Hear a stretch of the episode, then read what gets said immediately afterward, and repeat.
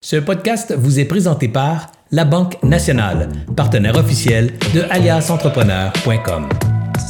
Bonjour tout le monde, ici Anthony de chez Alias Entrepreneur pour des épisodes extra pour la semaine des entrepreneurs. Aujourd'hui, je suis avec Loïc Sans-Chagrin de la compagnie LS Tech Plus pour parler du produit WhatsApp. C'est un produit là, qui m'a vraiment inspiré. C'est une compagnie de tech qui a développé un produit pour les vélos où est-ce que je suis capable de mettre un capteur de puissance sur mon vélo et changé de vélo. Je suis pas obligé de l'intégrer complètement dans mon vélo puis ça coûte, ça coûte très cher. Je trouve que c'est vraiment un, concept là, pour un skiiste comme moi qui est vraiment révolutionnaire. Alors, je suis vraiment content de le recevoir. Puis le but des des entrevues extra pendant la semaine des entrepreneurs, de vous donner des idées, des concepts, des choses qui ont été faites, la motivation, qu'est-ce qui a fait passer Loïc à se lancer en affaires. Alors, on avoir des entrevues à tous les jours de la semaine, cette semaine exceptionnellement. Alors, ça va être très rapide, je vous avertis. Ça va durer entre 7 et 12 minutes. Je sais qu'il y a un gros gap de temps en pourcentage, mais on va faire ça très rapide. Avant de commencer, j'aimerais ça remercier nos partenaires, c'est-à-dire la Banque nationale qui nous font confiance depuis le tout début d'ailleurs sans entrepreneur, le MEI, le ministère de l'économie et de l'innovation, le CETEC, le Centre de transport des entreprises du Québec et le réseau Mentora. Sans plus tarder, salut Loïc, ça va bien? Hey, salut Anthony, ça va super bien, merci. Toi-même?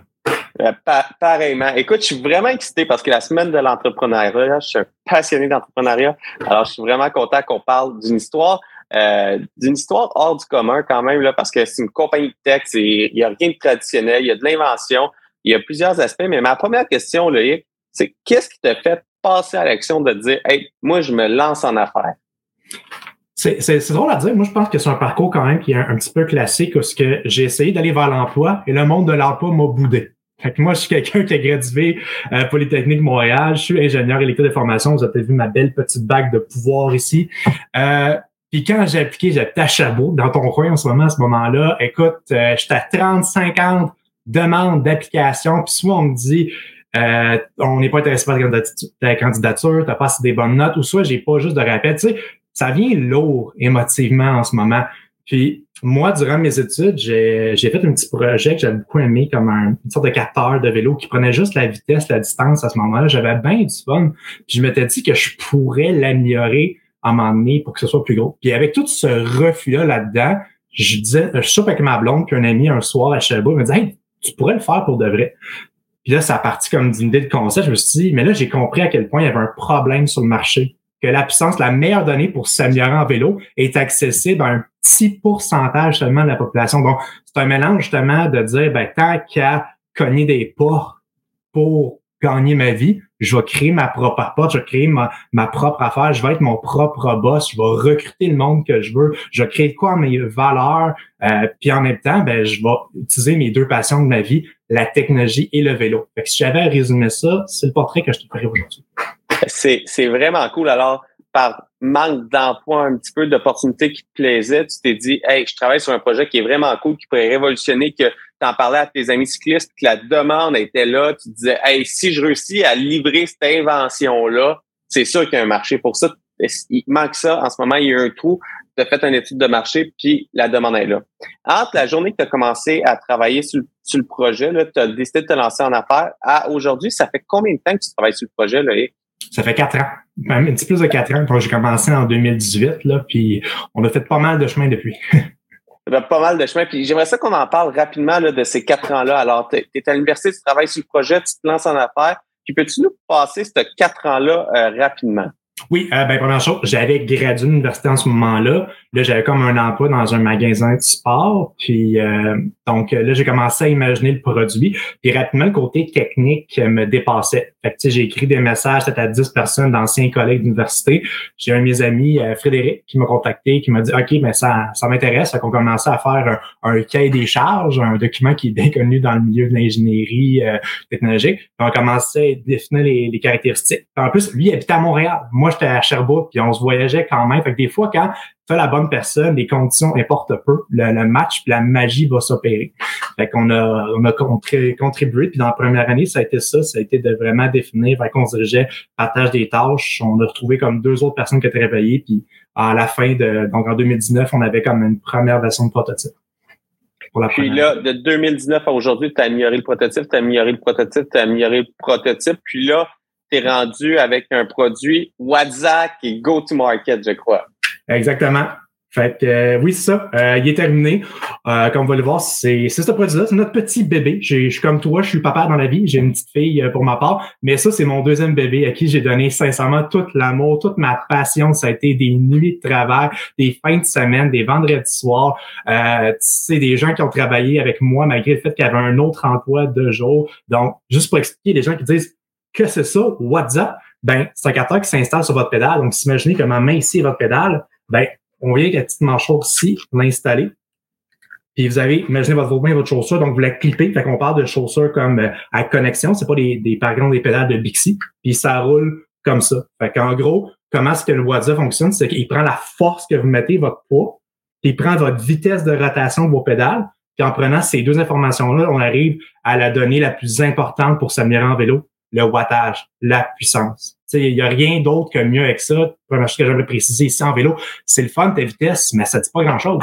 30 km de moyenne, par minute. T'avais-tu un vent de face? T'avais-tu un vent d'eau? Pas la même affaire pendant tout. Tes fréquences cardiaques, c'est le fun, les montres Fitbit, ça vient donner une partie de ta forme en santé. Mais encore là, c'est euh, influencé par plein d'autres facteurs externes. T'es-tu un grand fan de café, de thé? Ça va monter tes fréquences cardiaques. Euh, Est-ce que tu es stressé? Ça va les influencer. Donc, savoir quelle fréquence cardiaque, c'est dur, puis c'est pas modulable. Je peux pas vous dire, Anthony, maintenant, monte à 150 BPM, puis 30 secondes plus tard, je veux que tu descendes à 70. Donc, alors que la puissance, ben, tu sais, c'est en watts, 200 watts, c'est 200 watts, ça ne ment pas. Fait que c'est vraiment ta paramètre. Si tu faisais 200 watts pendant une heure, puis après ça, tu en fais 220, va pas chercher plus loin, tu t'es amélioré. C'est ça que je trouve vraiment inspirant, Loïc. C'est pour ça que je t'ai invité sur le podcast pour la semaine des entrepreneurs, parce que c'est quatre ans de travail pour avoir un produit qui est commercialisable, parce que pendant ces quatre ans-là, il n'y a pas vraiment de ventes qui se font. Pas une, entreprise traditionnelle. C'est de la recherche et développement peu. Puis c'est quatre ans de ta vie que tu as dédié à ce produit-là. Puis là, aujourd'hui, il y a quelque chose de spécial qui se passe parce que quand on s'est parlé, il y a vraiment quelque chose, c'est tu es en ronde de sociofinancement. Puis j'aimerais ça que tu nous parles de la décision que tu as prise. Euh, pourquoi tu as choisi le sociofinancement? C'est ton premier produit. Pourquoi, comme entrepreneur, je devrais choisir le sociofinancement? Puis en même temps, ta campagne finit quand pour le Boisia? Oui, euh, je vais me permettre une petite parenthèse là-dedans, dire que les entrepreneurs tech, s'il y en a qui sont dans le hardware, qui font des produits, vous avez vraiment tout mon respect. Je trouve que le fan d'Harry Potter, moi, dire qu'on est des griffons d'or. On prend le chemin rough, on prend le chemin plus compliqué parce que quelqu'un, mettons, qui fait du service marketing, rapidement, il peut vendre. Je dis pas que ça va être facile de vendre, mais nous, juste avant d'être capable de vendre, ben on a beaucoup, beaucoup d'années de travail. Ben, justement, pourquoi est-ce qu'on s'en va sur ce financement? Parce que ça se, prête beaucoup à des compagnies en techno comme nous autres qui arrivent à un produit qui est pratiquement mature. Nous, comme 95% du travail fini, mais il y a comme des dernières factures à terminer. C'est pas une question, on n'est pas capable de le faire, c'est juste une question d'argent de finir notre première production. Puis on dit, c'est quoi le meilleur levier financier pour ça? On y va par les mentions, les investisseurs, les investisseurs, privés, là, donc euh, les, euh, les VC, généralement, ils vont dire quand tu es prêt, quand tu es en production, tu as déjà prouvé un historique de vente, ils vont te prendre avant ça, ils veulent pas savoir grand-chose de toi, ou ils vont prendre ta compagnie à 50% ça va être agressif de même. C'est pas nécessairement ça que tu veux en tant qu'entrepreneur quand c'est comme la valeur que tu bâtis. Puis les institutions traditionnelles, ben même affaire. Tu arrives avec un premier produit, puis qui dit 9 ans dit qu'il a besoin d'éducation, fait que ils vont pas te prêter d'argent non plus. Alors que sur financement, ben là, tu as comme une acceptabilité sociale où c'est vraiment le fun. Tu dis au public, ce produit-là, il est, il est, vraiment fini. On peut prendre des précommandes. Puis là, tu as une tolérance de dire que nous, en tout cas, on, on le fait pour juillet 2023. C'est un engagement que de dire que les derniers, euh, par exemple, on a besoin d'assurer l'intensité, par exemple. C'est pas que c'est compliqué, mais on a sous-traitant à payer, par exemple, et leur dit, ben, on vous le vend, puis on, en parle de ça, on le vend un méchant bon rabais. Là. Par exemple, il est à 350 dollars du 10 novembre au 20 décembre, alors qu'il va être à 450 en marché régulier. le sous-financement permet de faire ça, de dire que tu peux proposer une sorte de prix early bird, que comme euh, tu vas chercher les, les, les, gens du marché les plus propices. Fait après ça, tu vas chercher que tu es pertinent pour euh, d'autres bailleurs de fonds. Puis en même temps, ben là, c'est le fun de dire que tu as comme des gens, comme des mini euh, investisseurs avec toi parce que ça peut être différentes choses. On le prend en précommande, mais sous-financement, c'est ça la beauté de la chose. C'est pas juste d'acheter le produit. Ça peut juste dire ah ben je vais faire une contrepartie. Moi, je trouve ça cool. Je suis pas cycliste, mais c'est le fun ce que l'équipe de Loïc travaille. Ils sont créatifs, ce, ce monde-là. Fait que voilà 50 pièces, ça vient de retour. On va faire d'autres choses. Mettons, on a des t-shirts WhatsApp pour avoir, fait qu'on, va vendre à 25 pièces. Euh, on a même des d'autres ententes. Avec ça qui est le fun avec le sous-financement pour ceux qui pensent à ça, c'est il y a votre entreprise, là pour faire plein de partenariats. Moi, par exemple, j'ai parlé avec la fondation Rêve d'enfant. Puis on va une contrepartie parce que le montant qui va être mis, la moitié, on le retient. Par exemple, 50 25 on, 25 on va garder notre côté pour euh, nos dépenses. Mais un autre 25 va être mis pour l'événement 48 heures de vélo Make-A-Wish, qui est en anglais, si les gens connaissent mieux. c'est ça qui est beau là-dedans, c'est vous pouvez être vraiment créatif et dire, je vais prendre plein de gens dans le milieu, puis on va bâtir l'entreprise avec ça. Donc, Qu'est-ce que je trouve vraiment cool dans ton cas, c'est que tu as travaillé quatre ans sur un produit. Quand tu as commencé, tu as senti la demande, tu as fait des études de marché. il y a une demande. Si tu avec le produit, il devrait avoir une demande qui est là. Tu as risqué des années. Monétairement aussi, ça a dû être plus difficile. Mais là, tu étais rendu à un gros moment dans ta vie où est-ce que c'était, hey, là, si je veux aller go-to-market, ça prend une grosse mise de fonds. Et puis, euh, je sais même pas si la clientèle elle va répondre. sais, si je mets le produit en, en magasin, est-ce que la clientèle va vraiment répondre? Si je prends une dette personnelle, ben, je suis pogné pour rembourser la dette. Alors, si j'en vends pas, je suis pogné pour rembourser la dette. Mais le socio-financement, c'est qu'on vend avant de produire. Alors, ça permet de, de dérisquer, de s'assurer que le marché répond aussi bien qu'on pense, de prendre les commentaires du marché, d'ajuster un peu, de fine-tuner le produit avec le marché. Alors, je trouve qu'il y a vraiment une belle symbiose entre l'idée de, de, de l'ingénieur, de l'ingénieur et jusqu'à la mise en marché, on est rendu à la mise en marché, on teste le marché avant d'avoir investi des fonds. Il n'est pas trop tard encore pour changer euh, de, de, changer de noir à jaune, exemple, parce que tout le monde le veut jaune de ceux qui commandent. Il, il y a, il y a possibilité de faire des ajustements avec le, le, marché. C'est ça que je trouve vraiment intéressant de ton histoire. Alors, c'est quatre ans de travail. Ouais, c'est Il y a un produit où à 10 ans, on s'est rencontrés, je crois, à Expo Entrepreneur la première fois. Oui, monsieur. Un bel événement. Puis, euh, de fin des conférences. Ah, merci beaucoup. Puis ton, ton, ton histoire m'a vraiment inspiré parce que j'étais un gars de j'étais un gars de vélo. Puis je me suis dit, enfin, je vais pouvoir prendre un module puis changer de pédale en pédale. Oui. Devoir continuer à travailler. Ça va faire au-dessus de six, sept mois qu'on s'est rencontrés, travailler, me relancer, me partager tes avancements. Il y a une grosse partie risque qui a été dérisquée. Puis là, la dernière partie qui reste, c'est un, petit bout de chemin, c'est de savoir est-ce que le marché va répondre. Puis là, avec le socio-financement, ça te permet d'aller chercher ça. Alors, je trouve ça vraiment inspirant. Puis s'il y a d'autres personnes qui veulent se lancer en affaires, qui n'ont pas nécessairement les moyens, mais qui ont une idée innovante, ben j'ai, je les invite à aller voir euh, la ruche comme que tu as fait. Là, oui, c'est ça, parce que vous avez des gens qui disent je suis intéressé dans le produit, mais là, tu as la preuve ultime. Il l'achète-tu ou l'achète pas? Tu vas voir la réponse claire. on s'entend, j'ai fait plein d'entrevues, j'ai parlé à plein de gens qui me disent oui. Mais après ça, qui va confirmer l'achat? Puis ça, c'est le meilleur vote hein, pour le développement de l'entreprise. Hein. Le, client est roi quand même dans cette histoire-là. Hein. Alors, j'adore ça. Puis, euh, j'espère que ça va avoir inspiré d'autres personnes. C'est un super de beau chemin, euh, Loïc, que tu as pris.